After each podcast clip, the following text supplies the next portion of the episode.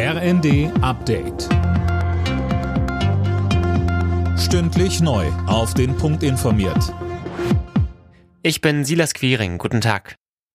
Wie weiter nach den Angriffen auf Einsatzkräfte in der Silvesternacht? Darüber wird aktuell hitzig diskutiert. Fabian Hoffmann, die Positionen gehen da schon auseinander. Ja, die Kommunen sind in künftigen Silvesternächten für mehr Böller-Verbotszonen. Davon hält beispielsweise die Deutsche Feuerwehrgewerkschaft aber nicht viel. Da findet man beispielsweise den Einsatz von Dashcams zur Überführung der Täter sinnvoller, ebenso wie Jugendarbeit und Prävention. Vor allem in Berlin waren Einsatz- und Rettungskräfte in der Silvesternacht massiv angegriffen worden. Fast 60 wurden verletzt.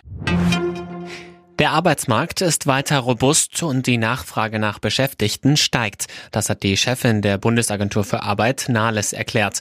Trotzdem ist die Zahl der Arbeitslosen im Dezember wie erwartet leicht gestiegen. Zum Hintergrund sagte Nahles weiter, Verglichen mit dem Dezember 2021 ist die Zahl der arbeitslosen Menschen um 124.000 höher. Das aber kann man ganz klar auf den Anstieg zurückführen, der durch die Erfassung der ukrainischen Geflüchteten erfolgt ist. Ohne sie läge die Arbeitslosigkeit unter dem Vorjahresniveau.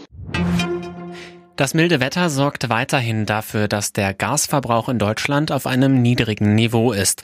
Laut Bundesnetzagentur sind die Gasspeicher mittlerweile wieder zu 90 Prozent gefüllt. Sparen bleibt trotzdem wichtig, heißt es.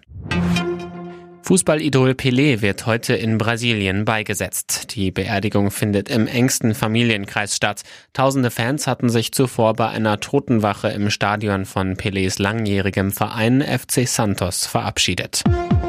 Alle Nachrichten auf rnd.de